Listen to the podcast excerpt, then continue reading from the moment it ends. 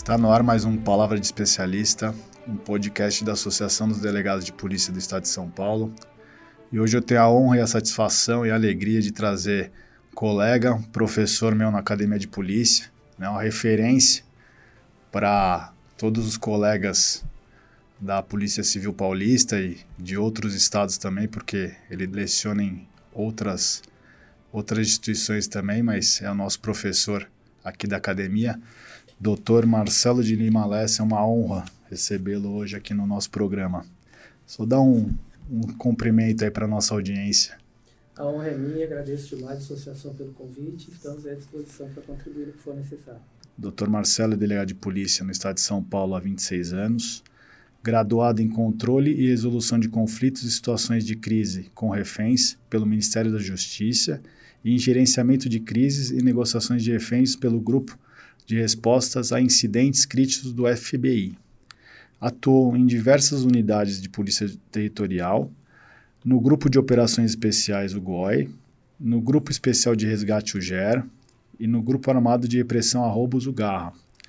Professor de Gerenciamento de Crise da CADEPOL, e atualmente frequenta o curso superior de polícia, que capacita o delegado de primeira classe para a execução das atribuições inerentes ao cargo de delegado de classe especial. Assim como o nosso atual presidente, o Dr. Márcio Ramalho, né, são colegas de turma. Doutor, é, vamos falar de um tema que faz tempo que eu queria trazer, que é um tema importantíssimo, não só para os policiais, mas como para todos os operadores de direito. Teve muita é, discussão sobre essa lei, né, antes dela ser publicada, né, em todas as carreiras jurídicas aí que eu sei, né, essa, essa lei foi bastante debatida e discutida, que é hoje tô tendo a honra de receber aqui um exemplar aqui da lei contra abuso de autoridades, né, diretriz de atuação da Polícia Judiciária. Essa obra aqui é uma obra da nossa Academia de Polícia, tá? Eu fico muito feliz e muito orgulhoso tá, de poder trazer mais uma obra de publicação né, da Polícia Civil e da nossa Academia de Polícia. Eu sou entusiasta do delegado de polícia, dos policiais em geral, estarem escrevendo doutrinas né, de polícia judiciária. A gente tem um, um, um arcabouço doutrinário de polícia judiciária. Tenho certeza, já dei uma olhada, uma folhada nessa obra aqui, está muito bem diagramada, parabéns. Eu quero cumprimentar o, o doutor Marcelo, Lessa pela obra, também o doutor Benedito Inácio Júdice, meu amigo, irmão aqui, Rafael Francisco Marcondes Moraes. Parabéns a todos aí pela obra. Doutor, vamos começar nosso bate-papo. Queria que o senhor contextualizasse a gente como surgiu essa obra aqui. É, agradeço novamente o convite por participar. E com relação à nossa obra, é uma tendência institucional atual no sentido de a cada legislação que for sendo publicada, a necessidade de nós fazermos uma interpretação dela, até para poder direcionar e auxiliar os colegas aí que estão na linha de frente de polícia judiciária e não foi diferente com a lei de abuso de autoridade. Então, quando a norma saiu, ela gerou um impacto grande, até porque a gente teria um novo disciplinamento do, do, do crime de abuso de autoridade, que até então a gente tinha uma legislação bem antiga, e houve aí a preocupação de que a gente fizesse uma análise, um estudo, para poder passar para o colega que está na ponta da linha, na linha de frente, é, essas normas aí um pouco mais explicadas, até para que ele tivesse um pouco mais de facilidade na aplicação do direito. Então surgiu essa ideia, é, eu, o professor Rafael Marcondes e o professor Benedito Inácio Júdice, nós fomos convidados a participar de um seminário na Academia de Polícia, que foram convidados delegados de várias partes do Estado, para que a gente debatesse os temas novos da Lei de Abuso de Autoridade e chegasse a alguns consensos, né, para que pudesse auxiliar, como disse, é, o pessoal basicamente que está na linha de frente também. É, nós fizemos esse seminário, esse seminário foi na capital, em alguns lugares do interior também, e desse seminário, ao final, nós discutimos determinados assuntos, principalmente os mais polêmicos, e geraram algumas súmulas acadêmicas, que são orientações, né, que auxiliam o delegado a operar o direito. E a partir deste estudo e desse seminário, nós aí montamos todas essas ideias e escrevemos praticamente aí, eh, o professor Benedito Inácio Júdice, o professor Rafael e eu, é, essas ideias principais, fizemos um comentário da legislação e foi convertido aí nesta obra. Inicialmente ela foi distribuída em formato PDF, posteriormente aí a academia fez a edição do, do volume escrito, né, do volume impresso, e para poder distribuir para os colegas aí também que vão fazer uso dessa legislação. Então a ideia foi é, desmistificar alguns temas que poderiam a, a princípio gerar um pouco de temor, mas nós aí demonstramos que a lei, ao contrário, ela veio para trazer segurança jurídica para o operador de direito, né? E impor aí também a nossa doutrina, a doutrina policial, que é muito importante, que a gente tem uma doutrina própria, feita por policiais e para policiais. Então foi esse o foco inicial da nossa obra aí. É, o livro, então, ele traz realmente a abordagem sobre a lei, né, que é uma lei de 2019, para quem não está contextualizado, ela alterou aí a antiga lei de abuso, né, é, o senhor pode dar um panorama geral, mais ou menos, do livro? Ele fala realmente dos, de todos os, os dispositivos contidos nessa lei de 2019, certo? Exato. Então. É, os professores que trabalharam nessa obra, é, nós fizemos aí comentário artigo por artigo da lei, né? enfrentando aí temas mais polêmicos, sempre sob o ponto de vista do policial, né? sempre colocando casos policiais. E o livro é interessante que ele não traz apenas é, contextos e ideias sobre abuso de autoridade, mas no decorrer do livro a gente vai dando dicas práticas sobre como atuar no dia a dia da Polícia Judiciária para não revelar na, na, na em prática de abuso de autoridade. Então a gente aí procura dar essas dicas né, do dia a dia para professores de experiência, como o professor Rafael, o professor Benedito Judice, né, dicas do dia a dia de como esse comportamento ele, em tese não vai se enquadrar no crime de abuso de autoridade. Então a gente faz uma situação de normas administrativas, normas legais, procurando, como eu disse, aí da segurança jurídica para o delegado de polícia trabalhar. Quais as principais novidades da lei de abuso de autoridade? Pessoal, né, a gente sempre, o nosso público é diversificado, né, não só de operadores de direito, então, é, quais são os, o, as novidades né, que trouxe para o cenário jurídico aí? Porque a gente fala, ah, mudou a lei, né, o que, que trouxe né, de novo? Muita inovação, pouca. Para a Polícia Civil de São Paulo, é, quando teve a lei, né, gera e geralmente aquela questão do, nossa, uma nova lei de abuso, Sim. quer dizer, vai dificultar o trabalho, e pelo contrário, né? Tudo que, que é disciplinado na lei a gente já vinha aplicando há muito tempo. Então, eu acho que em termos policiais nós pouco sentiríamos a lei, até porque tudo que ela disciplina nós já víamos, já, já víamos aplicando. Mas ela trouxe algumas alterações que, a meu ver, também trouxeram, como eu disse, segurança jurídica para quem trabalha. A primeira delas é que os tipos penais agora eles exigem é, o dolo específico, ou seja, só praticaria o crime de abuso de autoridade, né, aquela ação, omissão, né, que a gente tem nos tipos penais, no sentido de quando eu acho, ou eu atuo naquela condição de prejudicar alguém, né, prejudicar um terceiro ou beneficiar mim próprio, ou agir por capricho ou satisfação pessoal, ou seja, se eu agir e atuar em condições que não estejam enquadradas nessas situações, eu não pratico o crime de abuso de autoridade. Ou seja, para a gente dizer é, em palavras aí curtas, não existe o crime de abuso de autoridade na forma culposa. Então, se a gente não tiver o dolo específico de praticar aquela ação, como eu disse, né, beneficiar a si próprio, prejudicar um terceiro ou agir por capricho ou sentimento pessoal, não há o crime de abuso de autoridade. Então, seria aquele exemplo do policial que algema alguém, usa, utiliza o uso de algema, e desse uso, desse emprego, gera um tipo de lesão. Aí, no, aí será que, nossa, gerou uma lesão, será que eu vou ser punido por abuso de autoridade? A gente tem que analisar o contexto, né? Então, se eu executo o emprego de algema de forma lícita, como está previsto na legislação, e o preso, ou a pessoa que lá está, é, resiste daquela ação, ou seja, um ato voluntário dela, a gente tem o que a gente chama de lesão de resistência. Ou seja, a lesão foi praticada por um ato voluntário dela própria e não houve dolo do policial em praticar aquela lesão, então a gente não tem aí o crime de abuso de autoridade. Então, a primeira grande mudança que a gente vê é a questão do elemento subjetivo que exige o dolo específico. Né? A segunda também alteração que a gente trouxe, que ela foi bem positiva, é que ela traz também a vedação expressa do delito de hermenêutica, ou seja, é, a mera divergência na interpretação de lei ou de prova, ela não gera também o crime de abuso de autoridade. Então, é aquela questão que a gente tinha no delegado é, optou por essa tipificação, o membro do Ministério Público ou Judiciário discorda. Se o delegado de polícia fez aquilo de forma fundamentada, não há que se falar também apenas por mera divergência em abuso de autoridade. É, isso veio a ser reforçado recentemente com as alterações na lei de improbidade, né, que também exige o dolo específico, ou seja, exige essa condição para que se tenha a configuração do, do, da improbidade administrativa. E a gente tem a própria também lei de introdução às normas gerais do direito né, no Brasil, que dizem também claramente que o agente público ele só é responsabilizado em razão das suas decisões é, quando houver dolo ou erro grave, né? Então não é uma condição que simplesmente houve um auto já há responsabilização. Então, acho que essas duas, é, essas duas alterações elas foram muito importantes, principalmente para quem opera o direito na linha de frente, que é a necessidade da demonstração do elemento subjetivo, ou seja, o dolo específico, né?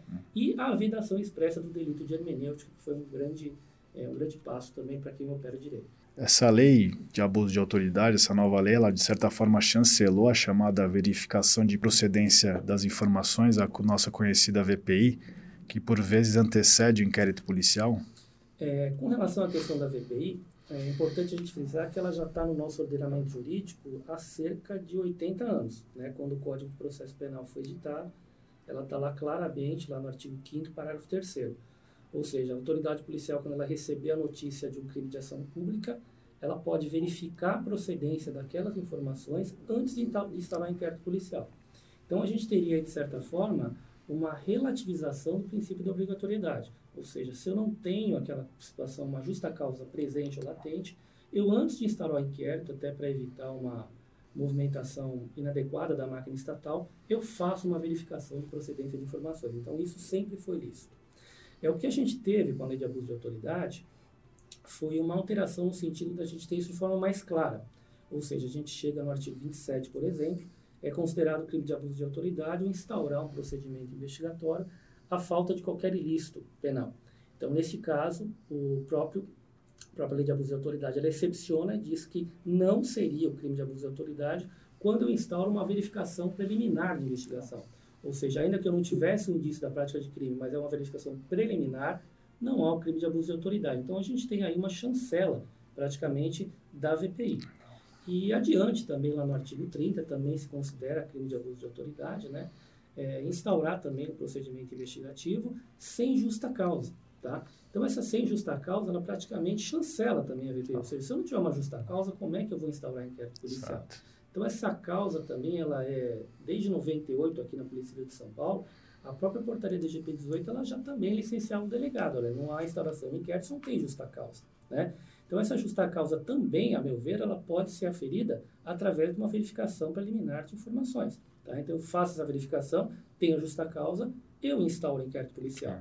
Faço a verificação preliminar, eu não encontro justa causa, obviamente eu posso cautelar esse procedimento, no caso do boletim de ocorrência, até que tenha essa aferição e possa definitivamente instaurar um procedimento investigatório. Vamos num outro ponto aí que é, acho que é importante aí para, principalmente para o nosso dia a dia policial, que é decretação de medida privativa de liberdade, né, fora das hipóteses legais hoje é considerado abuso? Então, também foi um ponto aí que a lei trouxe, que gerou a princípio também uma certa insegurança, mas na verdade a gente, quando discutiu esse tema, é, deixou bem claro em que situações eles se aplicam, né? Então, a lei de abuso de autoridade, ela diz que é crime, né, decretar medida privativa de liberdade fora das hipóteses legais. Então, se a gente fazer uma análise do nosso contexto jurídico, as duas únicas autoridades que decretam medida privativa de liberdade é o delegado de polícia, no caso do flagrante, Sim. e o juiz de direito, no caso da prisão temporária, preventiva, enfim, prisões processuais. Então, esse tipo penal, em tese, seria aplicado a essas duas autoridades. Quando a gente fala do caso da captura, aí o policial militar, o investigador que efetuou uma captura em campo, né, e levou para a delegacia de polícia, o delegado de polícia não converteu aquela captura em prisão em flagrante. Será que ele poderia ser é, responsabilizado por abuso de autoridade, aí entra a questão do elemento subjetivo também, do dolo específico. Se ele se viu diante de uma infração penal aparente e ele encaminhou aquela pessoa para uma autoridade policial que faz o controle de legalidade, também a gente não vê a prática de crime de abuso por manifesta ausência de elemento subjetivo. A gente tinha um tipo penal, o artigo 11 na lei de abuso original, que ele foi vetado, que ele tratava exatamente disso, ou seja, efetuar a captura fora das hipóteses legais. Então, isso geraria uma insegurança jurídica muito grande, porque não há de ser exigido do agente que está na ponta da linha um total conhecimento do que seria infração penal ou não. Né? Então, esse tipo penal ele não foi excepcionado, ele foi vetado, então ficou apenas na autoridade. Então, continua valendo o controle de legalidade pelo delegado de polícia.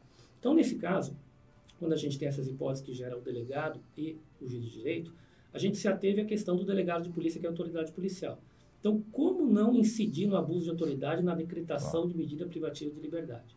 Então, o delegado de polícia, ele vai, quando recepcionar uma pessoa capturada, ele vai fazer aquela análise que sempre esteve também no Código de Processo Penal.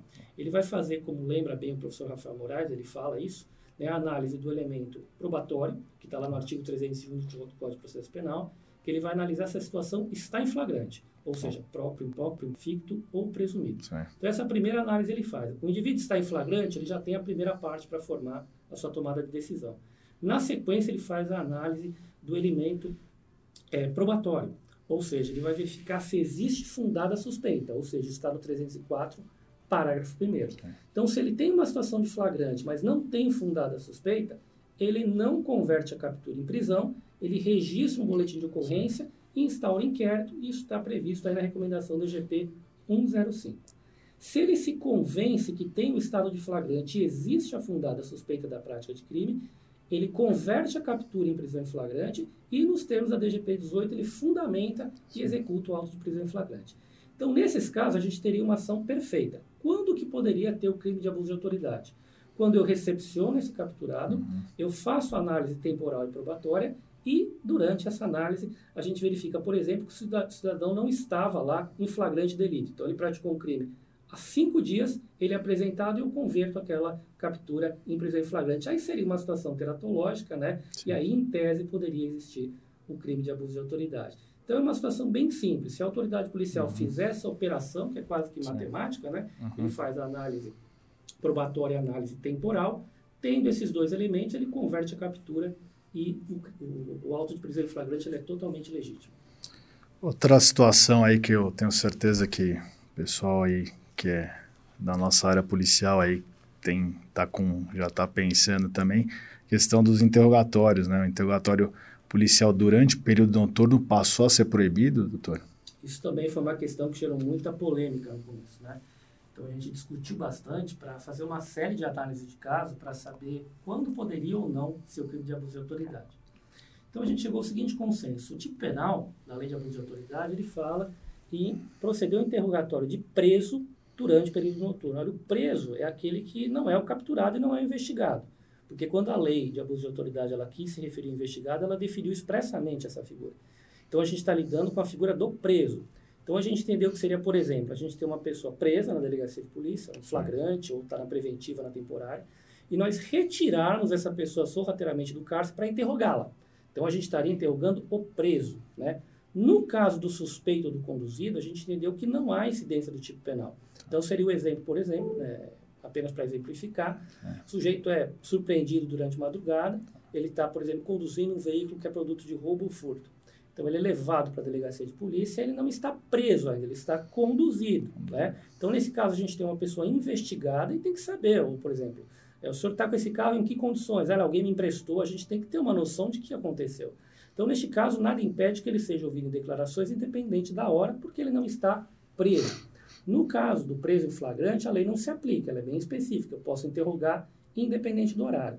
A cautela que o delegado de polícia tem que ter é que ele não pode prosseguir no interrogatório de pessoa presa, né, quando ela é, claramente deixa claro que ela quer assistência jurídica ou ela se reserva o direito de permanecer calada. Aí, se eu prosseguir o interrogatório, eu posso incidir no crime de abuso de autoridade.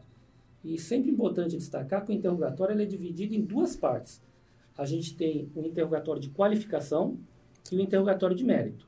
O que é proibido pela lei é o interrogatório de mérito. O de qualificação, não. Ou seja, se eu me recusar a dar dados sobre a minha própria identidade, eu posso estar incorrendo lá na contravenção do artigo 68. Então, é importante que o delegado é, tenha esses princípios em mente e saiba aí até onde ele pode ir. Fala de uma figura que que é chamada carteirada.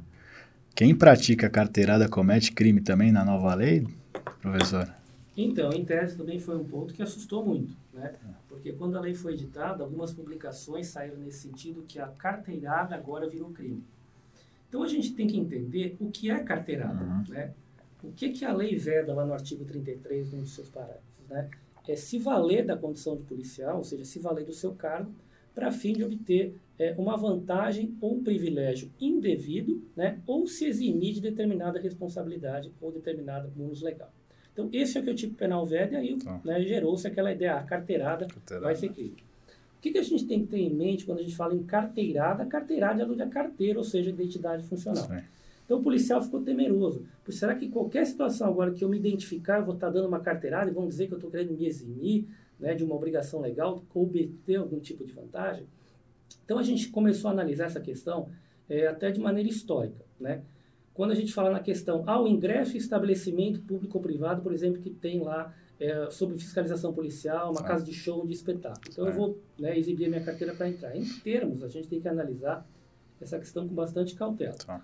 O que, que a gente tem? De 1968 a 1981, a gente tinha uma divisão na Polícia São Paulo que era a divisão de diversões públicas. Era nós que fiscalizávamos essas casas de espetáculo de diversões públicas. Então, essa lei previa que o delegado de polícia e os agentes da DDP, que é o chamado inspetor de diversões públicas, que é uma carreira que foi extinta e aqueles que nela atuavam receberam a condição de optar por ser investigadores que vão agente técnico, né? Eles tinham livre acesso a qualquer local em que se realizava espetáculo ou diversão pública. Isso vinha escrito, inclusive, na própria funcional Sim, do delegado. De verdade. Só que isso vigorou até 81. Só que as funcionais de delegado elas foram alteradas em 79. Então elas vinham ainda com essa inscrição e Sim. a lei foi revogada em 81 e continua essa inscrição. Então ficou a dúvida: será que o delegado de polícia pode exibir a cédula de identidade funcional para entrar no lugar sujeito à fiscalização da polícia? Então sempre se teve essa dúvida e se uhum. baseava nessa legislação. E é óbvio que se ele está no exercício da função, o acesso é franco.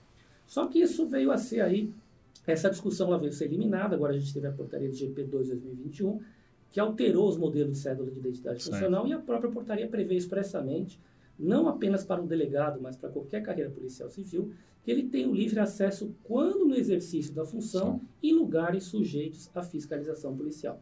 Então, esse é o primeiro ponto que o policial tem que ter em mente. Ele vai ter o, o ingresso quando no exercício da atividade e nos locais sujeitos à fiscalização policial. Nós temos também outras questões, ou seja, a lei fala o privilégio indevido. E quando o privilégio é devido? Ou ah. seja, eu sou policial, eu estou armado e vou entrar, por exemplo, numa casa de shows.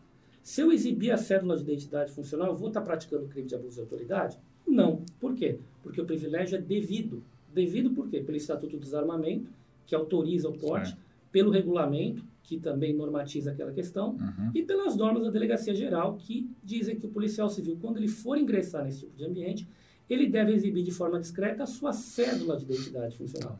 Então, nesse caso, o privilégio ele é devido. Se ele é devido, não existe também o crime de abuso de autoridade. Entendi. Nós temos outro exemplo na abordagem entre policiais, né? Hoje a gente tem aí disciplinado por normas da Secretaria de Segurança Pública como se procede a abordagem entre policiais. Então, por exemplo, se eu saio daqui e sou abordado por uma guarnição da Polícia Militar, eu, delegado de polícia, me identifico. A minha cédula de identidade funcional é entregue e eles fazem uma verificação. Então, nesse caso, eu também sou obrigado a me identificar. Não estou querendo me eximir uhum. de nenhuma obrigação. Eu estou me identificando porque as próprias normas da Secretaria da Segurança Pública assim o disciplinam. Sempre lembrando que devo ou não devo me identificar quando as circunstâncias o exigirem? Eu devo. Porque a gente tem lá na lei orgânica, que é considerada inclusive transgressão disciplinar, quando eu, policial civil, deixo de me identificar quando as circunstâncias o exigirem. E quando eu sou abordado por, pela, por outra polícia, Sim. obviamente é uma circunstância que exige uma identificação. Então, é bem simples essa questão. Se a gente está no exercício da função, tá. a identificação é quase que obrigatória e não há o crime de abuso de autoridade. Agora, se eu, na condição de particular, chego numa casa de show, uhum. olha, eu vou entrar porque eu sou policial e eu não tá. vou, né? aí sim o crime em tese pode existir. Então é questão de bom senso.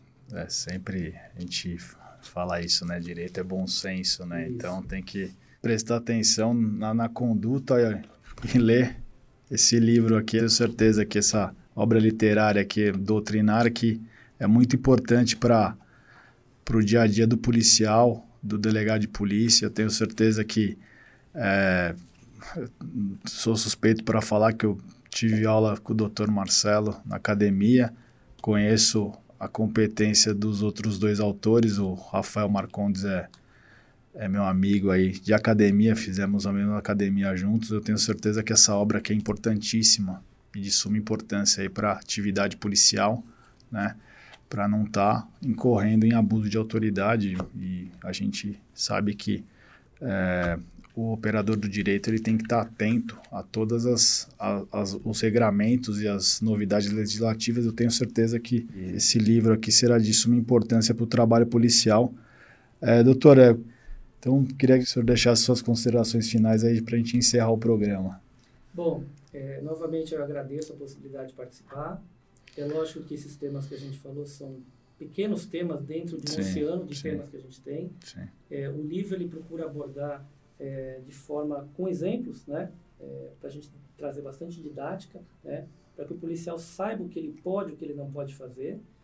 É, ele foi escrito aí, como a gente disse, por colegas, é, o professor Rafael Marcondes, o professor Benedito Jutsi, que tem um conhecimento amplo, tanto na parte jurídica como na parte prática, então isso auxiliou bastante é. na escrita da obra. E um ponto para mim que ela é mais importante é que ela foi feita, como eu já disse no, no começo, ela é uma obra escrita por policiais, Sim. para policiais. Não é uma doutrina externa uhum. que nos estão impondo. Uhum. Então a gente procurou trazer a nossa vivência, a nossa Sim. experiência em plantões policiais, na rua, nas unidades policiais, para traduzir a legislação numa linguagem acessível ao policial, para que ele tenha um manual que ele consulte de maneira fácil, é, sem muitos né, preciosismos, para que ele possa entender o que pode e o que não pode. Se pode, porque pode, se não pode, porque não pode. Então, essa obra aí, para a gente, ela foi muito importante. É a primeira de várias é que a Academia de Polícia é, vai editar, né? E, enfim, agradeço vez mais a Associação dos Delegados, agradeço o professor Rafael Marcondes e o professor Benedito Judici, sempre pela parceria que nós temos, e também ao Dr. Júlio Gerbert, ao Dr. Pedro Banietti, né, que proporcionaram aí a edição da nossa obra pela Academia de Polícia. Queria mais uma vez agradecer ao doutor Marcelo Lessa por estar tá dando essa aula. Hoje a gente teve uma aula dos principais aspectos da lei de abuso de autoridade. Eu tenho certeza que foi muito importante aí para os colegas que nos assistem aí, para os policiais em gerais, até para os operadores de direito, quem está prestando concurso. Né? Eu tenho certeza que é, hoje aprendeu muito mais sobre a lei de abuso Queria deixar também é, meus cumprimentos aí para os outros dois autores, o Dr. Benedito e o Dr. Rafael, e parabenizar a Academia de Polícia, Polícia Civil de São Paulo, ao qual faço parte, né? E isso aqui me traz muita alegria quando a gente vê uma obra literária dessa publicada pela nossa instituição, sinal que realmente é, nós estamos evoluindo, né, como, como instituição na parte doutrinária, na parte de polícia judiciária traz, é, escrevendo, né? Eu, eu, sempre falo que o policial tem que estar tá nas academias de polícia, tem que estar tá nos, nos bancos acadêmicos aí dando aula, ministrando, porque a, a gente sabe né, falar de polícia, de inquérito, de procedimentos policiais e também de leis penais, processuais penais e todo tipo de assunto que tenha o direito né, como, como base, porque nós somos operadores de direito, eu tenho certeza que tem muitos colegas aí que têm vocação para isso e escrevam, escrevam sempre, porque é muito importante a gente fazer um arcabouço aí de doutrina de polícia judiciária. Doutor, muito obrigado, foi uma honra, tá? Fico muito feliz aí, o senhor foi meu professor na academia, eu lembro que o senhor sempre trouxe exemplos práticos de dia a dia de plantões policiais, rotinas policiais, procedimentos, isso foi muito, muito bom para o nosso começo. E essa obra aqui, com certeza, é necessária, né, importantíssima para o trabalho policial. Agradeço, doutor, pela, pelo comparecimento aqui no nosso programa, pela presença aqui. Eu tenho certeza que foi muito rico o programa hoje. Bom, eu fico por aqui. Né? Acompanhem nossas redes sociais, Instagram, Facebook. O Palavra de Especialista, ele é transmitido pelo YouTube, pelo Spotify, assim como nossos outros podcasts, né? Polícia Civil de Valor e o Abordagem Policial. Deixem seu like, façam seu comentário. O feedback de vocês é muito importante para a gente estar tá gerando novos conteúdos para o nosso canal. E ficamos por aqui hoje. Até o próximo programa. Obrigado.